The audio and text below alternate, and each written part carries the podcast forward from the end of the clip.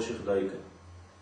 כלומר, דווקא כשהוא עובר דרך החושך, אז יש יתרון לאור.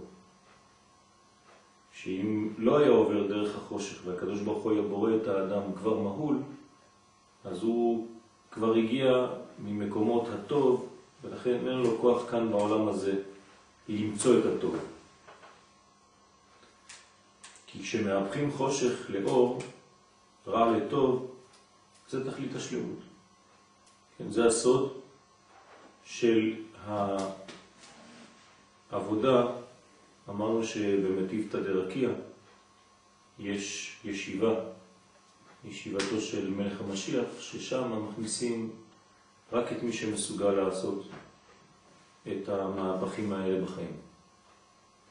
להפוך את הרע לטוב ואת החושך לאור, את המוות לחיים, את המר למתוק. כלומר, מי שיש לו את הכוח לתרגם דברים במציאות תמיד לטוב, את זה מכניסים, לזה יש מקום, שם באותה ישיבה. ואז נעשה בחינת שמונה ימי מילה, שנכללים כל השמונה ימים בקדושה, בחינת חטא אותיות הנ"ל, בחינת השם אחד ושמו אחד. אז הבניין הזה של שמונה אותיות הוא בניין של מדרגה שלמה שחוצה את כל העולמות ועוברת את עולם הטבע, משלבת את העולם שמעל לטבע. וזה בחינת קריאת ההלל וקריאת התורה של חנוכה. כן, אנחנו רק מזכירים שלהלכה אנחנו קוראים את ההלל במשך שמונת הימים. זאת אומרת שיש לחג הזה מדרגה עליונה מאוד. כן, זה נדיר מאוד ש... אומרים הלל במשך תקופה כל כך ארוכה, ברצף. זה בחינת קריאת ההלל וקריאת התורה של חנוכה. זה בחינת תורה ותפילה שעל ידו מבררים הטוב מן הרע. כי הלל הוא תפילה.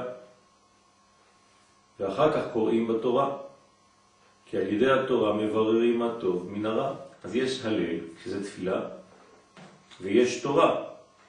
אז יש גם תפילה ויש גם תורה. אז מה, מה השילוב של שניהם? אז פשוט מאוד, ההלל זה העניין של הקשר, ואחרי זה, על ידי הקשר, או לפני זה, כן, יש שילוב עם הבירור. ועל כן קוראים חנוכת המזבח. כי חנוכת המזבח הוא לתאר את המזבח מאחיזת הרע. להזכירכם שהקליפה שם הייתה שולטת כיוון שהקטירו שם, הביאו לסבוח שם חזיר. חזיר בגמטריה קליפה. עיקר אחיזת הסטרא אחרא הוא מפגם המזבח. ועל כן באו הקורבנות של חנוכת המזבח לטהרו ולקדשו מאחיזת הרע. מהערבוב הזה, מהבלבול של כניסת הרע בתוך העולם של הטוב. צריך להתרחק קצת מה, מהפשט ולראות את הדברים קצת בעומק. מה שביקשו בעצם בסופו של דבר היוונים זה להוציא את המחשבה שהקדוש ברוך הוא מתייחס רק לעם ישראל ומקבל רק ממנו. כולם שווים, אפשר להביא דברים מהחוץ אל תוך המזבח ולהקטיר. לא החריבו את המזבח, פשוט הכניסו בו דברים זרים. זה נקרא לטמא אותו. כלומר, המזבח שייך גם לנו. זה מה ששידרו באותה תקופה אומות העולם. אתם ישראל לא לבד, הקשר הוא לא אה, מיוחד בינכם לבין השם. אין ברית מיוחדת. זה מה שרצו לפגום בכל מה שקשור לברית, ברית מילה, שבת שנקראת ברית ביני ובינך, כן, ביני וביניכם, אות היא לעולם, חודש, החודש הזה לכם, בניין של חיבור, האדם, כן, והמקום, הזמן מחבר בין המדרגות, אז רצו לבטל בעצם את החיבור המיוחד הספציפי המיועד לישראל, ולומר שכולם שווים. גם אנחנו יכולים להקריב מה שאנחנו רוצים על גבי המזבח. בית המקדש, כי ביתי בית תפילה יקרא לכל העמים. אז מדוע תתנסו? כן, זה, זה, זה השידור הפנימי של הרעיון שם. זה הרעיון הפנימי של יוון. רק שהם שכחו שהקדוש ברוך הוא אכן רוצה שכל האומות, כן, גם כן יקבלו מהכוח הזה, אבל זה חייב לעבור דרך הצינור הנקרא ישראל. אבל הם לא, הם רצו לעשות, לבטל את הצינור הזה, מה שאמרנו שקורח התחיל קצת בבעיה הזאת. אחרי זה זה התפשט לכל המימדים האלה. כמו שכתוב בחנוכת המזבח שלעתיד, וכיפרתם על המזבח מאיש שוגה ומפתי. דהיינו שצריכים לחנכו כדי לתארו מאיש שוגה ופתי. דהיינו, דהיינו הסטרא אחרא נאחזת בו. נמצא שחנוכת המזבח הוא להכניע הרע, לברר הטוב מן הרע. והשם זה נקרא חינוך. וחינך חנוך, שהוא מלאך מתת, שהוא כלול משישה סדרי משנה, אסור ומותר, כן, איסור והיתר, כשר ופסול וכו'. שזה בחינת הבירור שצריכים לברר הטוב מן הרע, היתר מאיסור. כן קוראים חנוכת המזבח חנוכה, שהוא בחינת בירור הטוב מן הרע. לסיכום, חנוכה זה זמן של בירור. חנוכה זה זמן של חזרה למקור, לקשר הספציפי המיוחד בינינו לבין קודשא בריחו, וכל הזר הקרב יומת. כלומר, אנחנו מחזירים לעצמנו בחנוכה את הייעוד ואת הפונקציה שלנו כעם של אור לגויים. אור לגויים, פשוטו ומדרשו. אנחנו מאירים דווקא בחנוכה, מתעסקים באור, חג האורים, כי שם אנחנו בעצם כבר משליכים את העבודה שלנו שהיא כבר מלעתיד לבוא, אנחנו מביאים אותה קצת יותר להווה. כי לעתיד לבוא זה מה שנעשה. לעתיד לבוא אנחנו בעצם מתעסקים בשיטה הזאת של חנוכה.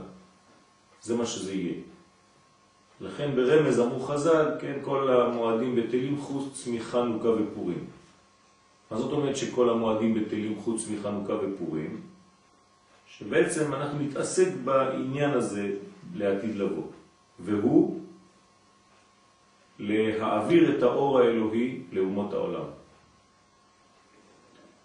כשלמדנו שיר השירים שבוע שעבר, קראתי לכם, אה, לא פה, בירושלים, כן, מה שחז"ל אומרים, כן, כמה מרבותינו, שכדי שאומות העולם יפסיקו להצר להם לישראל, ישראל צריכים לגלות בעצם את סודות התורה לאומות העולם, בסופו של דבר, זה מה שיקרה.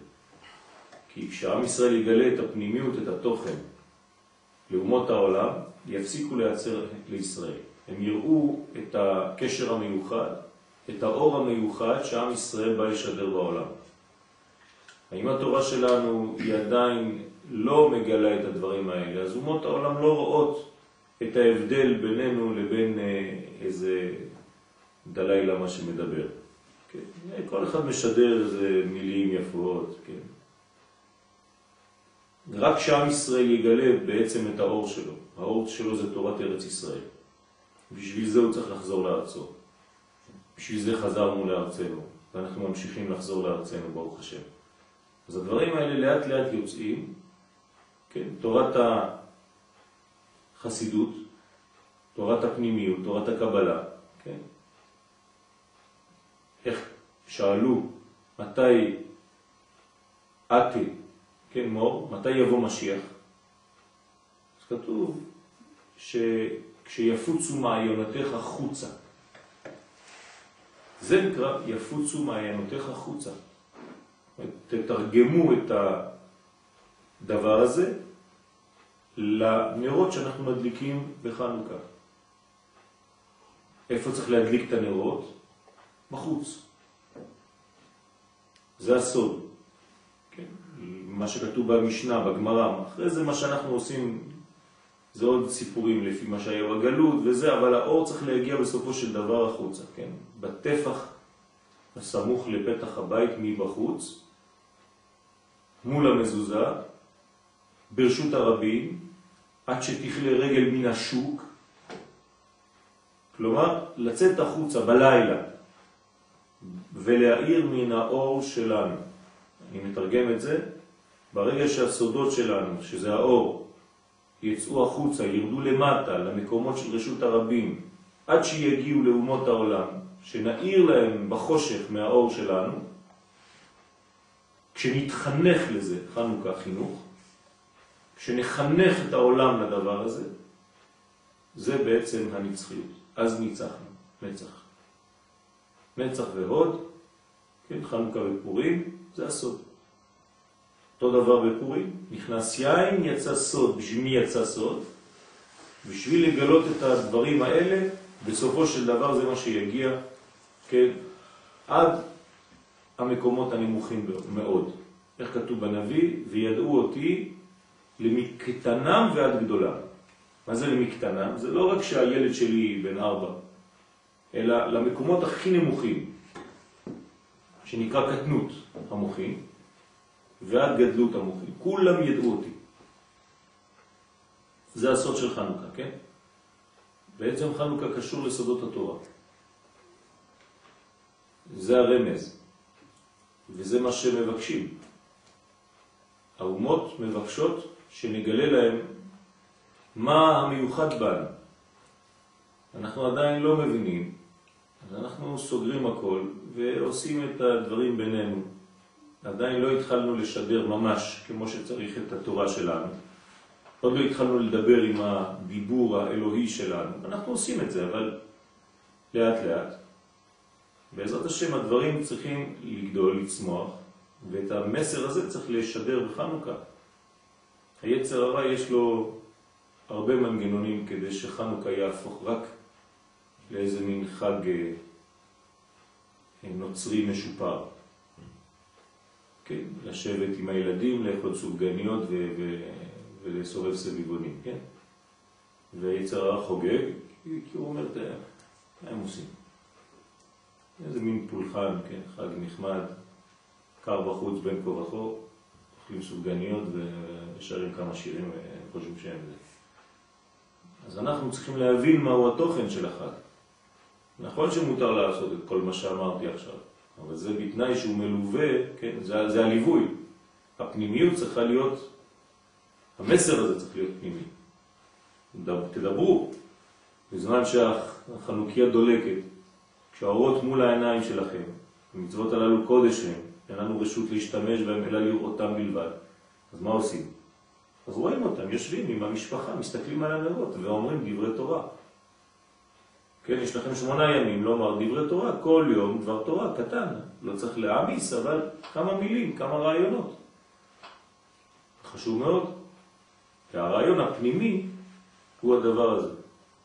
כן, כשהמעיינות יפוצו החוצה. כשהשורש יתגלה למטה מעשרה טפחים. זה הסוד של ההערה של החנוכיה בקומה תחתונה כל כך. צריך לשאול, תשאלו את הילדים שלכם, למה מדליקים את המנורה במקום כל כך נמוך? למה שלא נשים אותה באיזה מקום גבוה? אז יגידו לך, אבל סמים, ראיתי ששם החנוכיה, שם גדולה, כן. נכון, זה למצוות פרסום הנס. איפה מפרסמים את הנס? תסבירו להם שבמציאות שלנו יש מקומות גבוהים ומקומות נמוכים. אז זה פה רק רמז, אנחנו עושים פועל דמיוני. כן, להעיר לא במקומות הגבוהים, הרי במקומות הגבוהים יש כבר אור. זה כמו השכל. איפה אין אור? ברגליים שלנו. שם צריך להביא אור. אז בעצם את מי אתה מדליק? את החלק התחתון של הגוף שלך, של המציאות שלך. זה להדליק חנוכה במקומות נמוכים. וזה שמדליקים נר חנוכה. כן, אז אנחנו עכשיו, כי על ידי זה שמתגברים, מתגברים עד מלכות הרשע ומכניעים אותה. בבחינת משפיל רשעים עדי ארץ, ואז מתגדל ונתקדש שמו יתברך בבחינת השם אחד ושמו אחד. אתה מביא אור לכל המקומות, כל מי שלא מסוגל ולא רוצה, בורח. אבל מי שמקבל יקבל, והקדוש ברוך הוא מתגלה בכל המקומות. וזהו שמדליקים נר חנוכה עד שתכלה רגל מן השוק. כן, זה נחל, נכון? הראשי תיבות להדליק נר חנוכה, אנחנו לא אומרים של, נכון? הספרדים. בברכה שלנו אנחנו אומרים להדליק נר חנוכה ולא של חנוכה. ראשי תיבות נחל. זה שם קדוש, צריך לחשוב על השם הזה כשמדליקים, בראשי תיבות, להדליק נר חנוכה, וזה בעצם כל הנחל הזורם הזה, השופע, כן? שיורד מן העליונים אל העולם הזה. איפה חנוכה ועוד ובנצח? יש, יש כמה עניינים, אבל נצח ועוד הם כמו דבר אחד, כן? שהם תמיד ביחד, נצח ועוד. אבל בגדול יש שייכים את זה לנצח ויש להוד. אז לכן יש עניין של ניצחון והודאה. כן? אז אפשר לשייך את זה. אנחנו אומרים שזה הרגל השמאלית, לכן זה יותר קרוב להוד. שם רצה לפגום שרו של עשיו ביעקב. כן? ותקע כף ירך יעקב. כף ירך יעקב זה החלק הזה. כלומר, רצה לשבור לו את החנוכיה. כל העניין שם זה חנוכה. פחים קטנים. נכון, הכל, הכל חנוכה. חזר על פחים קטנים, ובעצם חזר בשביל לעלות לארץ ישראל, שארץ ישראל זה הגילוי של תורת ארץ ישראל, תורת הסוד. חזרה, כבר העביר את כל המשפחה, הוא חזר שמה רק כדי לתקן עוד מדרגה אחת, הכי תחתונה של 70 אומות. הרי הוא עבר שם במעבר יבוק, כלומר הוא העביר כבר את רוב שמו, יבוק. חזר רק על המדרגה הזאת כדי לתקן אותה, להביא אור שם. שם פוגם המלאך ברגל השמאלית של יעקב. הרגל השמאלית של יעקב זה ספירת ההוד. כן? וזה פה נצח. כלומר הרגליים. הרגליים זה הבחינה של הילדים, של הדור הבא, של החינוך, שלא יהיה חז ושלום קשר לעם ישראל יותר מאשר אומות העולם. כולם שווים. כן. אז זה הסוד. וזה שמדליקים נר חנוכה עד שתכלה רגל מן השוק, כך אומרת הגמרא בשבת, כ"א, ל"א, דהיינו להעלות כל המדרגות התחתונות שהם רגלי הקדושה, המלובשים ומשתלשלים במקומות החיצוניים, שימו לב, שהם בחינת שוק או שוק, אותו דבר, שוק זה בגוף ושוק זה בחוץ, רשות הרבים. בחינת רשות הרבים והדלקת נר חנוכה הוא להעלות הקדושה מן הסתרא אחר. כי זה עיקר כוונת נר חנוכה, להמשיך אור הקדושה למטה. כן? פה הוא אומר את זה בפירוש, עיקר כוונת נר חנוכה הוא להמשיך אור הקדושה למטה. בבחינת ששת ימי החול, כלומר משבת לימות החול, להכניע הרע ולברר הטוב, ברוך השם לעולם, אמן ואמן. והכלל שהשם יתברך בכל מקום. כי מלוא כל הארץ כבודו, ואי הוא ממלא כל עלמין. זה הסוד, לדעת שהקדוש ברוך הוא נמצא בכל מקום. על כן אין שום ייאוש בעולם כלל, כי במקום שיש ייאוש, משמע שאין אלוהות. הרי ייאוש ואלוהות זה שני דברים, זה אנטיתזה. במקום שיש אלוהות אין ייאוש, במקום שאין אלוהות יש ייאוש. אז uh, אתה רוצה להרחיק מהחיים שלך ייאוש, תכניס בכל המקומות אלוהות. כי בכל מקום יכולים למצוא השם יתברך והתורה ולהתקרב אליו. זאת עבודה. והעיקר על ידי הצדיק הדור האמיתי שכפה את יצרו, והוא דומה למלאך השם צבאות ממש. ועל ידי זה, בכל מקום שהוא מסתכל ורואה מידות רעות ותאוות רעות וחיוצת, תכף נופל ומתבטל הרע ששוכן על הטוב. כי הרע החופה על הטוב מתבלבל ונופל לגבי הצדיק האמת שכפה את יצרו הרע. כלומר, הרע הוא תמיד בחוץ. הוא אף פעם לא יכול להיות פנימי, נכון? הרע זה חיצוני, לכן קוראים לזה קליפה בתורת הקבלה. מה זה קליפה? שזה חופף מבחוץ. זה רק מסתיר את הטוב הפנימי. אבל אצל הצדיק, בגלל שהצדיק עובד על כל העולמות שלו, הוא לא לומד רק פנימיות. הצדיק לא עובד רק בתוכן כשהוא יושב ולומד תורה. הצדיק מנקה גם את החיצוניות שלו, את המעשים שלו, את המידות שלו, את הדברים החיצוניים, אז לצדיק אין קליפה. מה הוא עושה לקליפה הזאת? הוא בעצם כופה אותה שתעבוד בשביל הטוב. אז החיצוניות והפנימיות אצל הצדיק זה אותו דבר. זה הופך להיות דבר אחד מושלם. אז לכן, הוא, זה נקרא זה שכפה את יצרו, כי יש ימי טוב וימי רע. והוא הצדיק עושה מהכל ימי טוב. אין כבר רע במקום הזה. אז הצדיק צריך להיות תמיד בשמחה פנימית, עליונה מאוד, כי הוא יותר ויותר מגלה אלוהות בעולם. נמצא שהצדיק יכול לבנות אותיות התורה מכל דבר שבעולם, לא חשוב איפה תשים אותו הצדיק.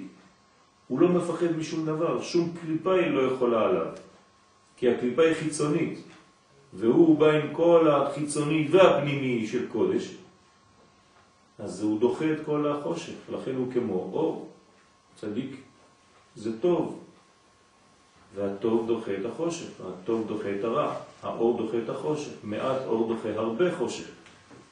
כי אפילו התורה שהייתה שרויה ומתכסה בין העקום והרשעים, שאין אדם יודע ממנה, כלומר אתה הולך למקומות שאתה אומר כאן אין הקדוש ברוך הוא.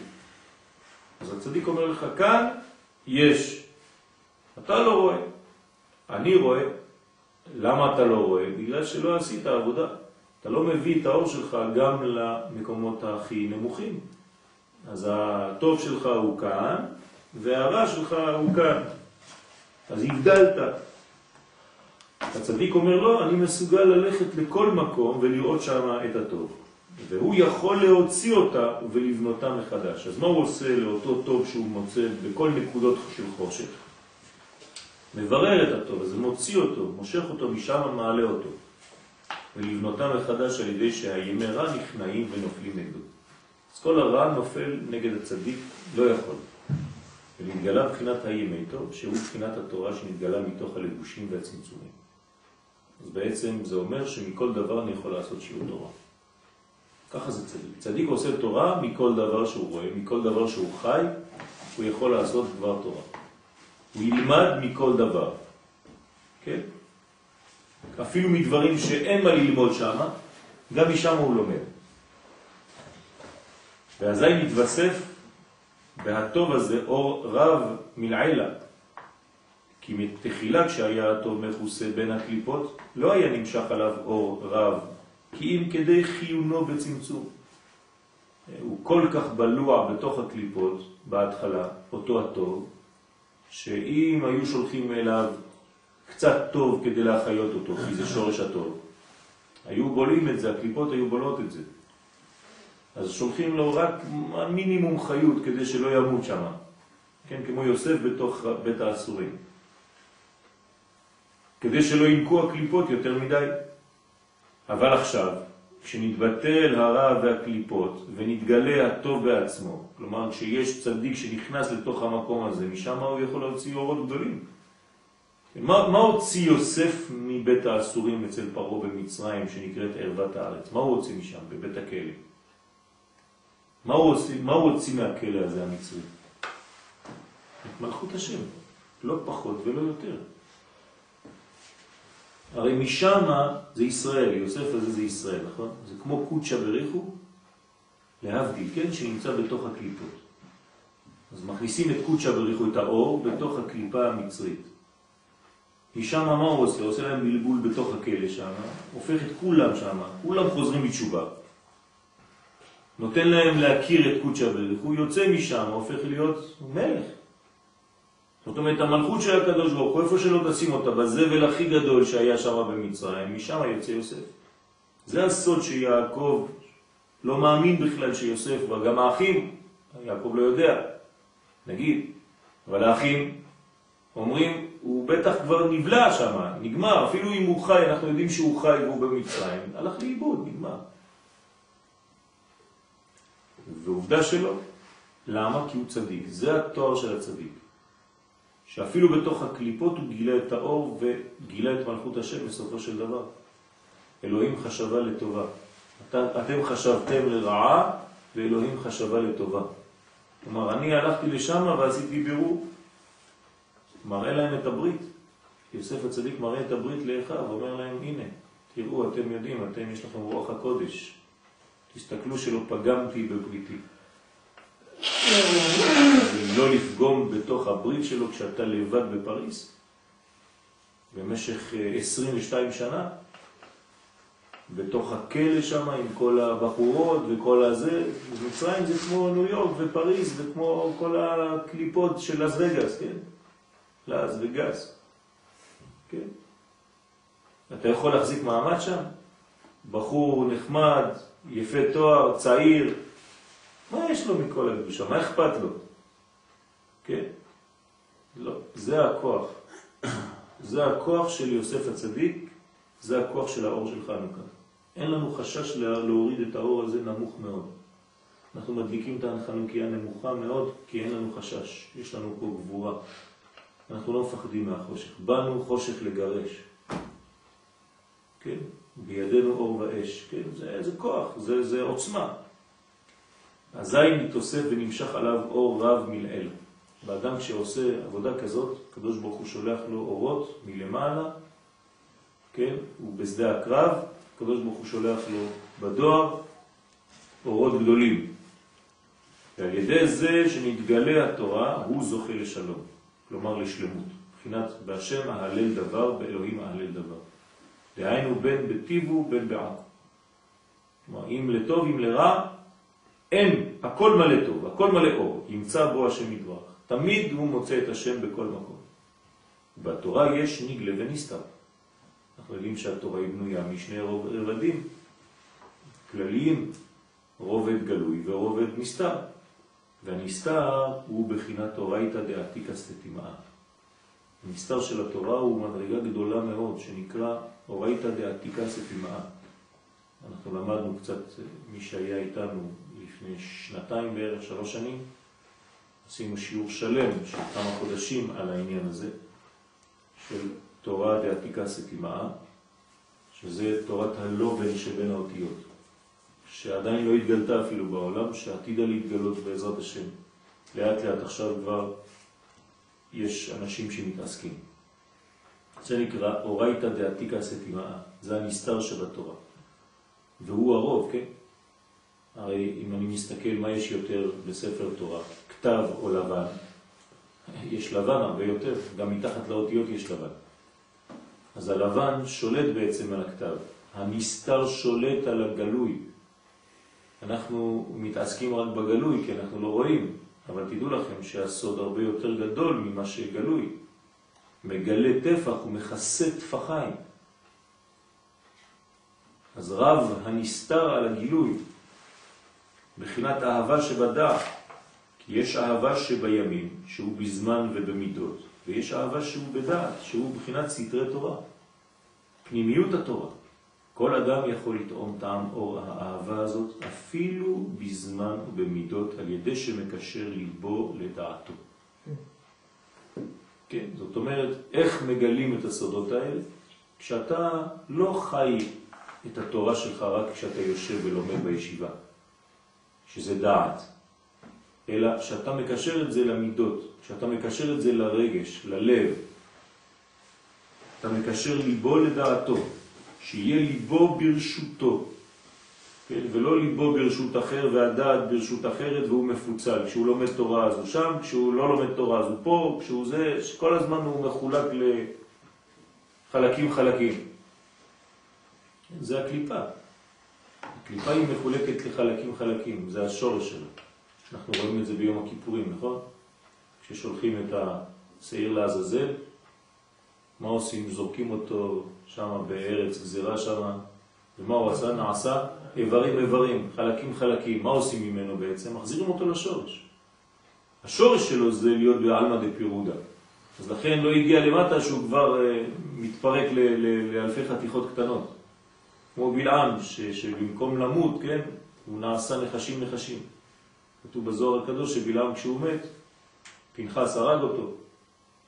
אז בלעם הפך להיות מיליונים של נחשים קטנים, כמו תולעים, כולם ברחו לכל מיני כיוונים. זה בלעם היה אוסף של נחשים. זה, זה צריך להבין מה זה אומר, שבעצם הקליפה היא רק ריבוי ופירוק ופיצול. אז היא נראית לך כגוש. ברגע שאתה שם לה אור, פש, הכל מתפוצץ לחתיכות, כן? ואתה רואה חלקים קטנים, חלקיקים קטנים מפורדים, כן? והקדושה זה אלמנט של בניין שלא מתפרק, שהוא אחדות. כן, כמה פרצות עשו היוונים בבית המקדש? 13. 13 פרצות בבית המקדש. כן, יש אה, גדר, כן, שכשאנחנו נכנסים לבית המקדש, היה כתוב על, ה, על, ה, על הגדר הזאת, כן, מכאן והלאה אסור לאומות העולם. כן, כשנכנסים לבית המקדש. כן, לפני, בהר הבית אפילו.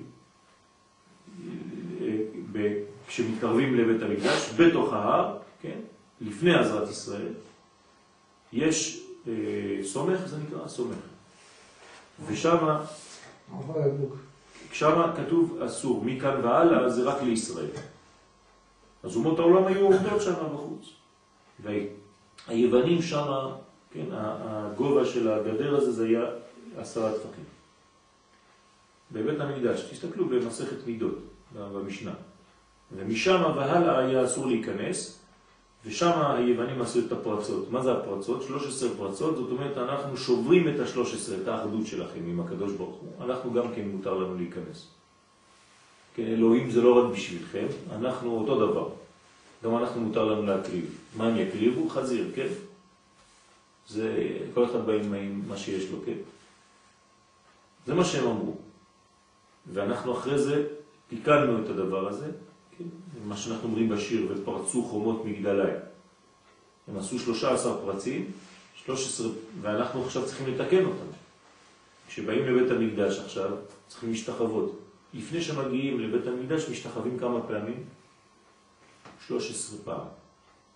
כשנכנסים לבית מקדש יש כמה השתחוויות בכל מיני מקומות. אומרים לך, כאן השתחוויה שנייה, כאן השתחוויה שלישית, כאן השתחוויה רביעית, ואתה משתחווה ומתקדם.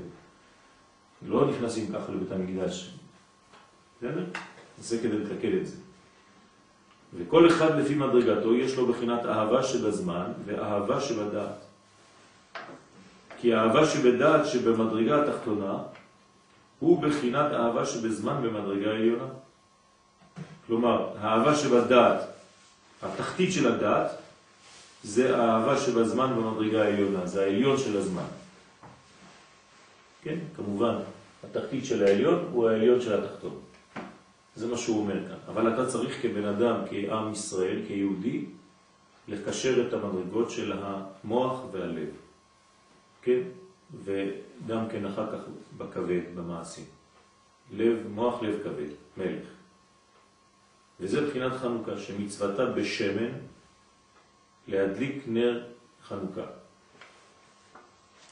אז יש כל מיני שמות שם, קודש, בהיפוך אותיות, כן, בהדבש, שצריך לכוון בזמן החנוכיה. כתוב עכשיו בכל הספרים, בכל הסידורים הכי פשוטים, עכשיו כתוב את כל הכוונות, כולם כבר מקובלים, ברוך השם.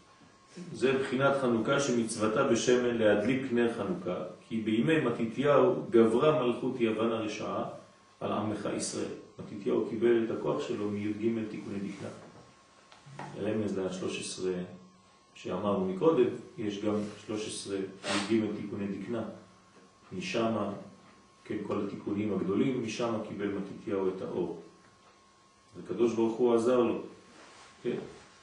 הוא הביא לעולם הזה את האור של י"ק. כן, מתת, למטה, כן? יאו, יעקב. כלומר, להוריד למטה את היעקב. יעקב זה שלוש אותיות ראשונות של י' כ' צריך להוריד אותם לעולם הזה. מתת יעקב, כן, מתיתיהו. אז זה הכוח להביא את האורות לעולם הזה, וככה מנצחים מלחמה. לא רק יוצאים עם אה, נשק אה, פיזי גשמי. אם היינו יוצאים היום, גם היום, למלחמה כזאת. כן, יש לנו רק תוכניות מגירה. תוכניות מגירה של מה? שלא מתעסקת שום תוכנית ברובד הרוחני. רק תוכניות מגירה גשמיות של חיילים שיוצאים לקרב כאן בעולם הזה. כל תוכנית מגירה כזאת צריך להוסיף תוכנית מקבילה בתוך אותה מגירה. כן? צד שמאל זה הצבא, איך פועלים כשנכנסים לעזה, צד ימין, כן?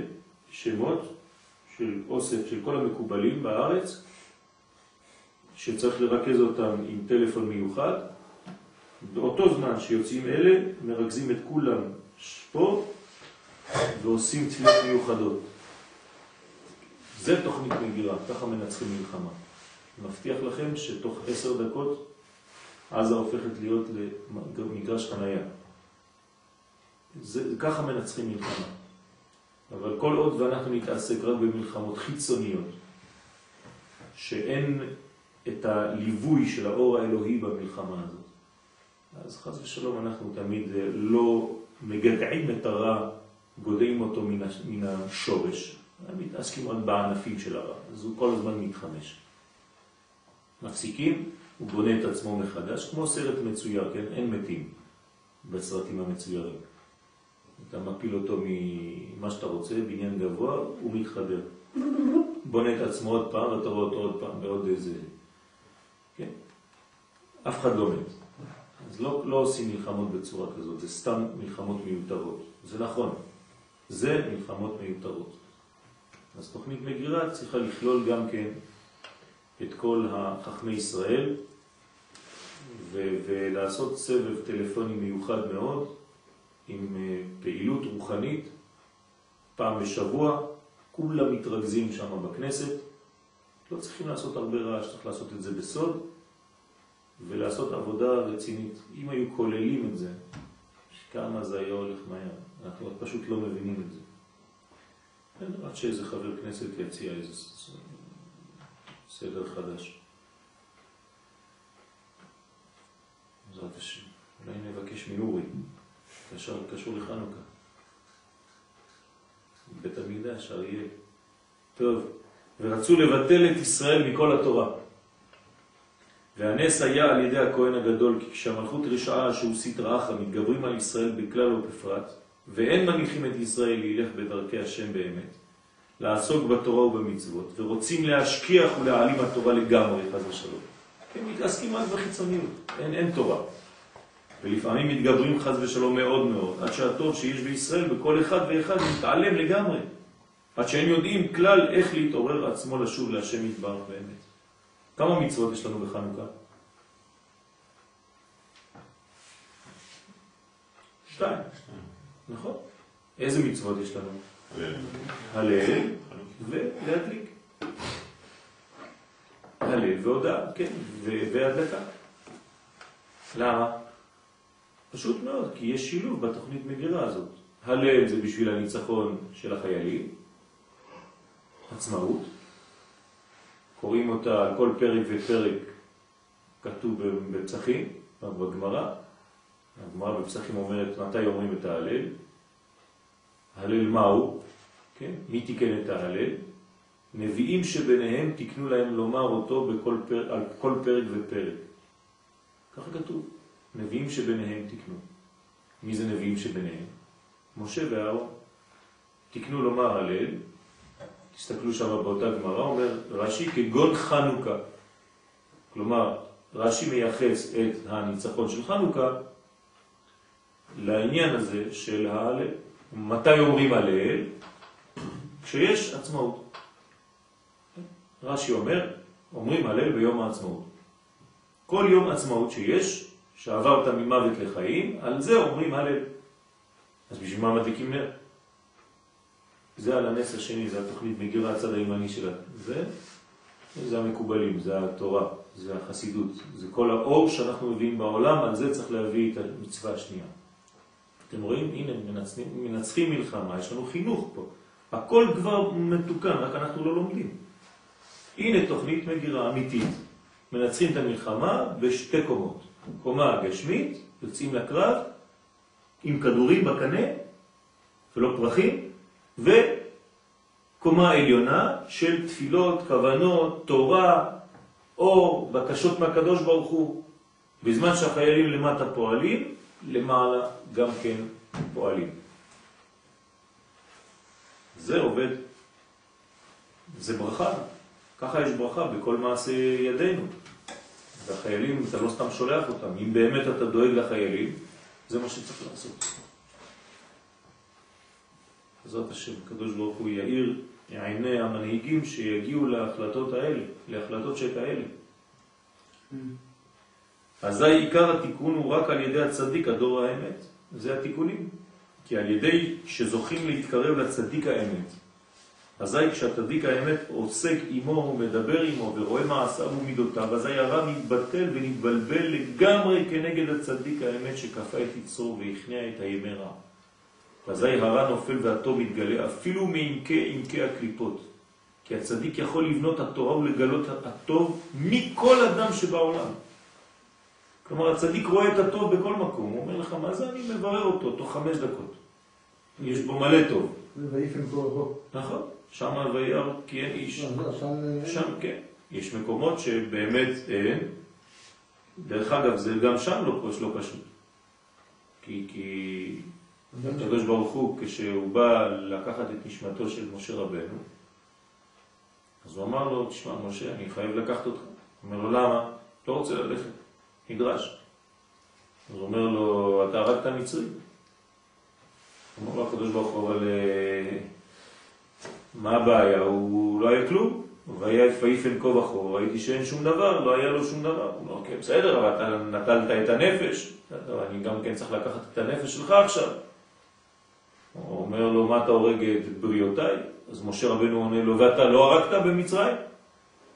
אתה חיסלת את כולם, כל המכות שאתה נותן, מה, אני הרגתי אחד, אתה הרגת מיליונים. הוויכוח ביניהם, כן? אז הקדוש אומר לו, כן, אבל אני מחיה, מתים. אומר, בעיה, תחי גם את המת שלי, מה אכפת לך, כן? וככה ויכוח ארוך, כן? עד שבסופו של דבר, הקדוש, הקדוש ברוך הוא, כן, האמת, משה לא עונה לו את התשובה הזאת שאני אמרתי, מה בעיה? כן, היינו יכולים לומר את זה במקום משה, אבל משה לא אמר לו, טוב, בסדר, כן? אז uh, יש מקומות באמת שלכן אני אומר, זה לא כל כך פשוט, גם שם יש ויכוח על אותו אחד שהוא הרג. אני שהבן שלך גם כן מחלל. כן. נוקב בשם. נכון, נכון. יש המשך של הקליפה הזאת, שלא לא לקחנו אותה מהשורש, אז היא מתחילה לעשות עוד פעם ענפים חדשים. אפילו אם הוא במקום שהוא, אבל הצדיק יודע את כל הדברים האלה ומוציא. זה היה תוקף הנס, זה נקרא גיבורי כוח עושי דברו, כן? כל הסוד הזה, כל מה שאנחנו עומדים עכשיו. שהמלכות הרשעה חשבה שעל ידי שנתגברו על ישראל לבטלם מתורה ומצוות, על ידי זה אין להם תקומה חז ושלום. הם צודקים, מי שמוריד מאיתנו את התורה, הוא יכול להרוס אותנו חז ושלום. מאחר שעיקר חיותנו וכוחנו הוא רק מהתורה והמצוות. אבל השם יתברך הפליא חסדו עמנו, ושלח לנו אז את מתתיהו כהן גדול וחבריו הכהנים שהיו גיבורי כוח, הנה. וגבורתם היה מן הקדושה שעל ידי זה זכו להתגבר על יצרה, על ידי זה זכו לגבורתם הגדולה, כי היו צדיקים גדולים מאוד ועל ידי זה שהיו גיבורי כוח, הנה, בחינת גיבורי כוח עושה דברו. כן? הנאמר במאמר הנ"ל. על ידי זה זכו להכניע להשפיל, לבטל מלכות יוון הרשעה. כי הרע נפל נגדם והיו יכולים לגלות הטוב, דהיינו התורה, אפילו בזמן שישראל בטלים מן התורה והמצוות. אז צריך חבורה של אנשים. אנחנו לא צריכים ללכת לכנסת, לא צריכים להיכנס לשם, אנחנו צריכים להתפלל. אנחנו צריכים להיכנס לרובד אחר, בעזרת השם, להתחיל אה, לארגן אה, תפילות מיוחדות בשביל עם ישראל, בשביל הכל. כלום זה, אין גשם, אז היום צריך להתפלל שירד גשם, בעזרת השם, בכוונות. ויהי רצון שהקדוש ברוך הוא ישפיע על עם ישראל בגשמיות וברוחניות. אנחנו צריכים לעשות אה, תפילות, אז בלי נדר, בעזרת השם, השם יברך אותנו. אני, אני עכשיו בונה מסכת של תפילות, כן, עם ליקוטים מכל מיני מקומות, ובעזרת השם אני אחלק לכם אותם, ותתחילו להתפלל, תתחילו לעשות uh, תיקונים, זה ייחודים, בעזרת השם uh, כבר הכנתי כמעט איזה 20 תפילות כאלה, והשבוע נחלק אותם בעזרת השם ביום חמישי, וזהו. תיקחו על עצמכם כל יום לפחות תפילה אחת 120, זה תפילות קצרות כאלה. לא דורש הרבה, אבל לומר אותה ממש בכוונה ובעזרת השם, כדי שהדברים יפעלו בעולם. וככה, בעזרת השם, גם אנחנו נשתתף בתוכניות של המדינה, של גילוי האור בעולם. ועל ידי התגברות מלכות הרשעה, כי צדיקים גיבורי כוח יכולים לבנות התורה מכל דבר.